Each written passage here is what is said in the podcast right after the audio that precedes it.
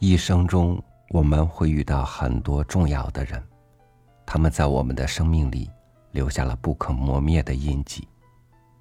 这些印记，成了我们以后人生的参照，教会我们如何面对自己，如何面对人生。今天和您分享巴金的文章。我的几个先生。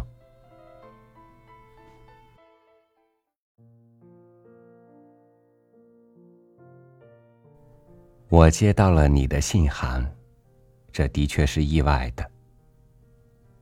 然而，它使我更高兴。不过，要请你原谅我，我失掉了你的通信地址，没法直接寄信给你。那么，就让我在这里回答你几句。我相信你能够看见他们。那天，我站在开明书店的货摊旁边。翻看刚出版的《中流半月刊》创刊号，你走过来问我一两件事。你的话很短，但是那急促而颤抖的声音却达到了我的内心深处。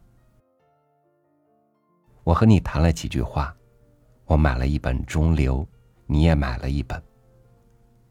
我看见你到柜上去付钱，我又看见你匆匆的走出书店，我的眼前。还现着你的诚恳的面貌。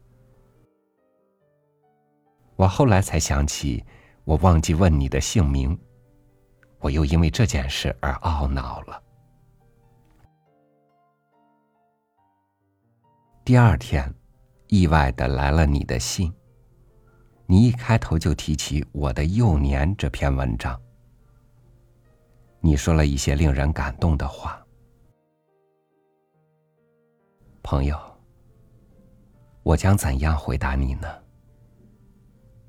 我的话对你能够有什么帮助呢？我的一番话并不能够解除谁的苦闷，我的一封信也不能够给谁带来光明。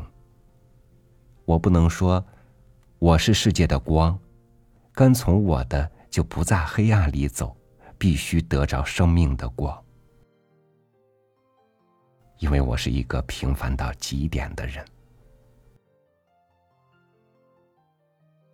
朋友，相信我，我说的全是真话。我不能够给你指出一条明确的路，叫你马上去交出生命。你当然明白我们生活在什么样的时代，处在什么样的环境。你当然知道，我们说一句什么样的话，或者做一件什么样的事。就会有什么样的结果？要交出生命是很容易的事情，但是困难却在如何使这生命像落红一样化着春泥，还可以培养花树，使来春再开出灿烂的花朵。这一切你一定比我更明白。路是有的。到光明去的路就摆在我们的面前。不过什么时候才能够达到光明，那就是问题了。这一点你一定也很清楚。路你自己也会找到，这些都用不着我来告诉你。但是对于你的来信，我觉得我仍然应该写几句回答的话。你谈起我的幼年。你以为你比从前更了解我？你说我说了你很久很想说而未说出的话。你告诉我，你读我的家读了一个通夜，你在书里见到你自己的面影。你说了那许多话。你现在完全知道我是在怎样的环境里长成的了。你的环境和我的差不多，所以。你容易了解我，我可以坦白的说，我的幼年是一篇真实的东西，然而它不是一篇完整的文章，它不过是一篇长的作品的第一段。我想写的事情太多了，而我的拙劣的笔却只许我写出这么一点点。我是那么仓促的把它结束了的。现在我应该利用给你写信的机会，接着写下去。我要来对你谈谈关于我的先生的话，因为你在来信里隐约的问起是些什么人把你教育成了这样的。在给香港朋友的信里，我说明了是些什么东西把我养育大的。现在我应该接着来回答是什么人把我教育成了这样的这个问题了。这些人不是在私塾里教我读书识字的教书先生，也不是在学校里授给我新知识的教员。我并没有受到他们的什么影响，所以我很快的就忘记了他们。给了我较大影响的还是另外一些人。倘使没有他们，我也许不会成为现在的样子。我的第一个先生就是我的母亲。我已经说过，使我认识“爱”字的是他。在我幼小的时候，他是我的世界的中心，他很完满的体现了一个“爱”字。他使我知道人间的温暖，他使我知道爱与被爱的幸福。他常常用温和的口气对我解释种种的事情。他教我爱一切的人，不管他们贫或富；他教我帮助那些在困苦中需要帮扶的人；他教我同情那些境遇不好的婢仆，连续他们，不要把自己看得比他们高，动辄将他们打骂。母亲自己也处过不少的逆境，在大家庭里做媳妇。这苦处是不难想到的。家里面有一段关于母亲的话，还是从大哥给我的信里摘录下来的。他又含着眼泪，把她嫁到我们家来做媳妇所受的气，一一告诉我。爹以过班知县的身份进京引荐去了，他在家里日夜焦急的等着。这时。爹在北京因眼看被驳，现居京城。消息传来，爷爷时常发气，家里的人也不时揶揄，妈心里非常难过。他每接到爹的信，总要流一两天的泪。但是母亲从不曾在我的眼前淌过泪，或者说过什么悲伤的话。他给我看见的永远是温和的、带着微笑的脸。我在一篇短文里说过：“我们爱夜晚在花园上面天空中照耀的星群，我们爱春天在桃柳枝上鸣叫的小鸟，我们爱那从树梢洒在草地上面的月光，我们爱那使水面现出明亮珠子的太阳，我们爱一只猫，一只小鸟，我们爱一切的人。这个‘爱’字。”就是母亲教给我的，因为受到了爱，认识了爱，才知道把爱分给别人，才想对自己以外的人做一些事情。把我和这个社会连起来的，也正是这个“爱”字，这是我的全性格的根底。因为我有这样的母亲，我才能够得到允许和仆人、教夫们一起生活。我的第二个先生就是一个教夫。教夫住在马房里，那里从前养过马，后来就专门住人。有三四间窄小的屋子，没有窗，是用竹篱笆隔成的。有一段缝隙可以透进一点阳光。每房间里只能放一张床。还留一小块地方做过道。轿夫们白天在外面奔跑，晚上回来在破席上摆了烟盘，把身子缩成一堆，挨着鬼火似的灯火，慢慢的燎烟炮。起初在马房里抽大烟的轿夫有好几个，后来渐渐的少了。公馆里的轿夫时常更换，新来的年轻人不抽烟。境遇较好的便到烟馆里去。只有那个年老瘦弱的老周还留在马房里。我喜欢这个人，我常常到马房里去，躺在他的烟灯旁边，听他讲种种的故事。他有一段虽是悲痛的，却又是丰富的经历。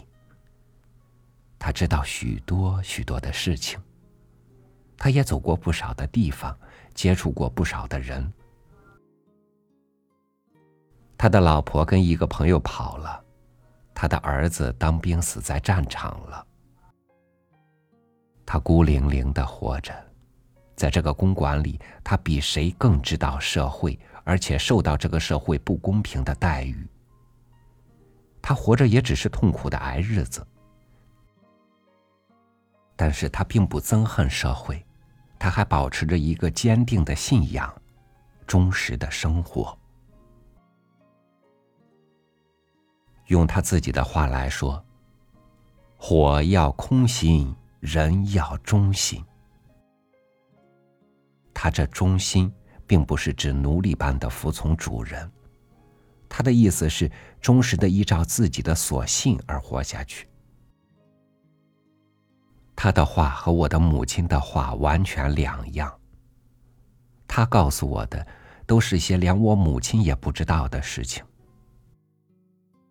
他并不曾拿“爱”字教我，然而他在对我描绘了这个社会的黑暗面，或者叙说了他自己的悲痛的经历以后，就说教似的劝告我：要好好的做人，对人要真实，不管别人待你怎样，自己总不要走错脚步，自己不要骗人，不要亏待人，不要占别人的便宜。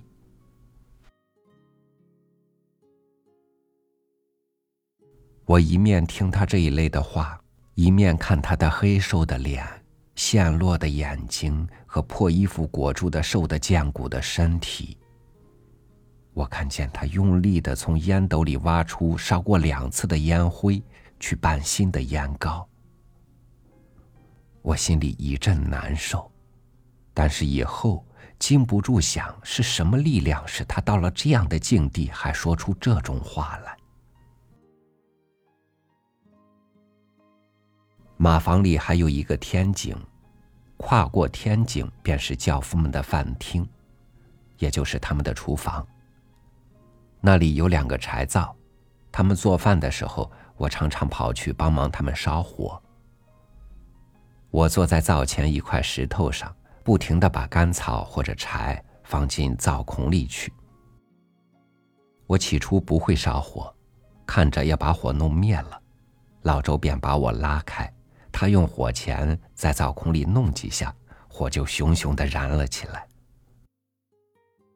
他放下火钳，得意的对我说：“你记住，火要空心，人要忠心。”的确，我到今天还记得这样的话。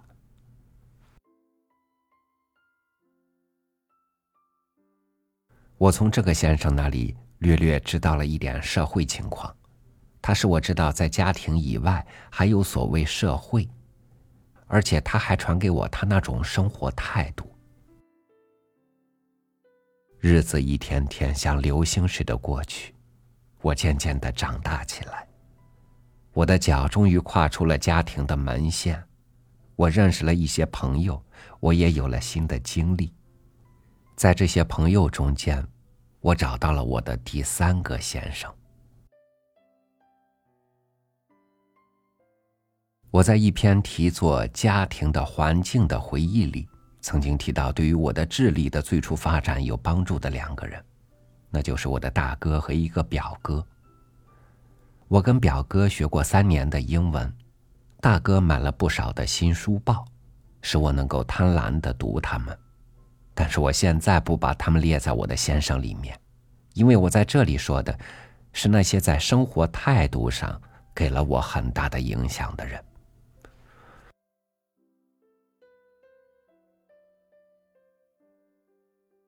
在我的幼年里，我叙说过我怎样认识那些青年朋友。这位先生就是那些人中间的一个。他是半月的一个编辑，我们举行会议时总有他在场。我们每天晚上在商场楼上半月报亭办事的时候，他又是最热心的一个。他还是我在外国语专门学校的同学，班次比我高。我刚进去不久，他就中途辍了学。他辍学的原因是要到裁缝店去当学徒。他的家境虽不宽裕，可是还有钱供他读书。但是他认为，不劳动者不得食，说劳动是神圣的事。他很喜欢当时一个流行的标语：“人的道德为劳动与互助。”为劳动乃能生活，为互助乃能进化。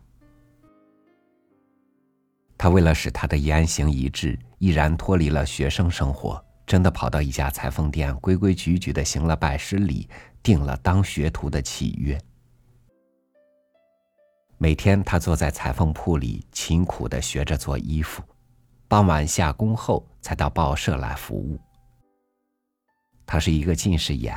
又是初学手艺，所以每晚他到报社来的时候，手指上密密麻麻的满是针眼。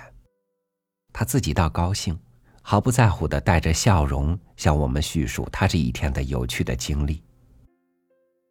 我们不由得暗暗的佩服他。他不但这样，同时还实行素食。我们并不赞成他的这种苦行，但是他实行的毅力。和刻苦的精神，使我们齐声赞美。他还做过一件使我们十分感动的事，我曾把它写进了我的小说《家》。事情是这样的，他是半月的四个创办人之一，他担负大部分的经费。刊物每期销一千册，收回的钱很少。同时，我们又另外筹钱刊印别的小册子，他也得捐一笔钱。这两笔款子都是应当按时缴纳，不能拖延的。他家里是姐姐管家，不许他乱用钱。他找不到钱，就只好拿衣服去压当，或是当棉袍，或是当皮袍。他怕他姐姐知道这件事。他出去时总是把拿去当的衣服穿在身上，走进了当铺以后才脱下来，当了钱就拿去缴月捐。他常常这样办，所以他闹过热天穿棉袍的笑话，也有过冬天穿夹袍的事情。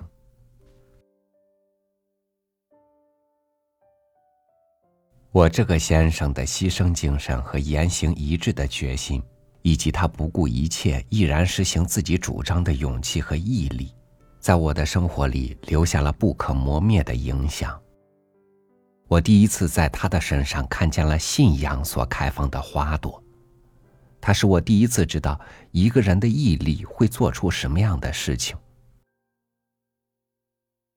母亲教给我爱，教父老周教给我忠实，朋友吴教给我。自己牺牲。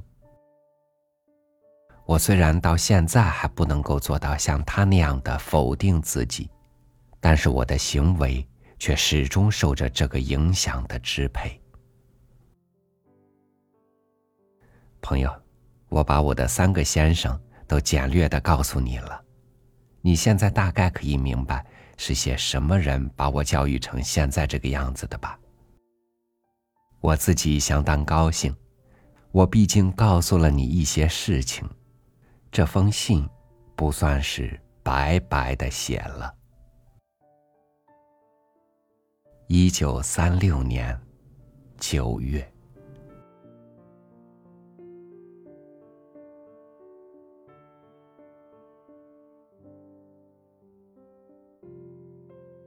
你看这个世界，有谁的生活是事事如意、完美而毫无遗憾的？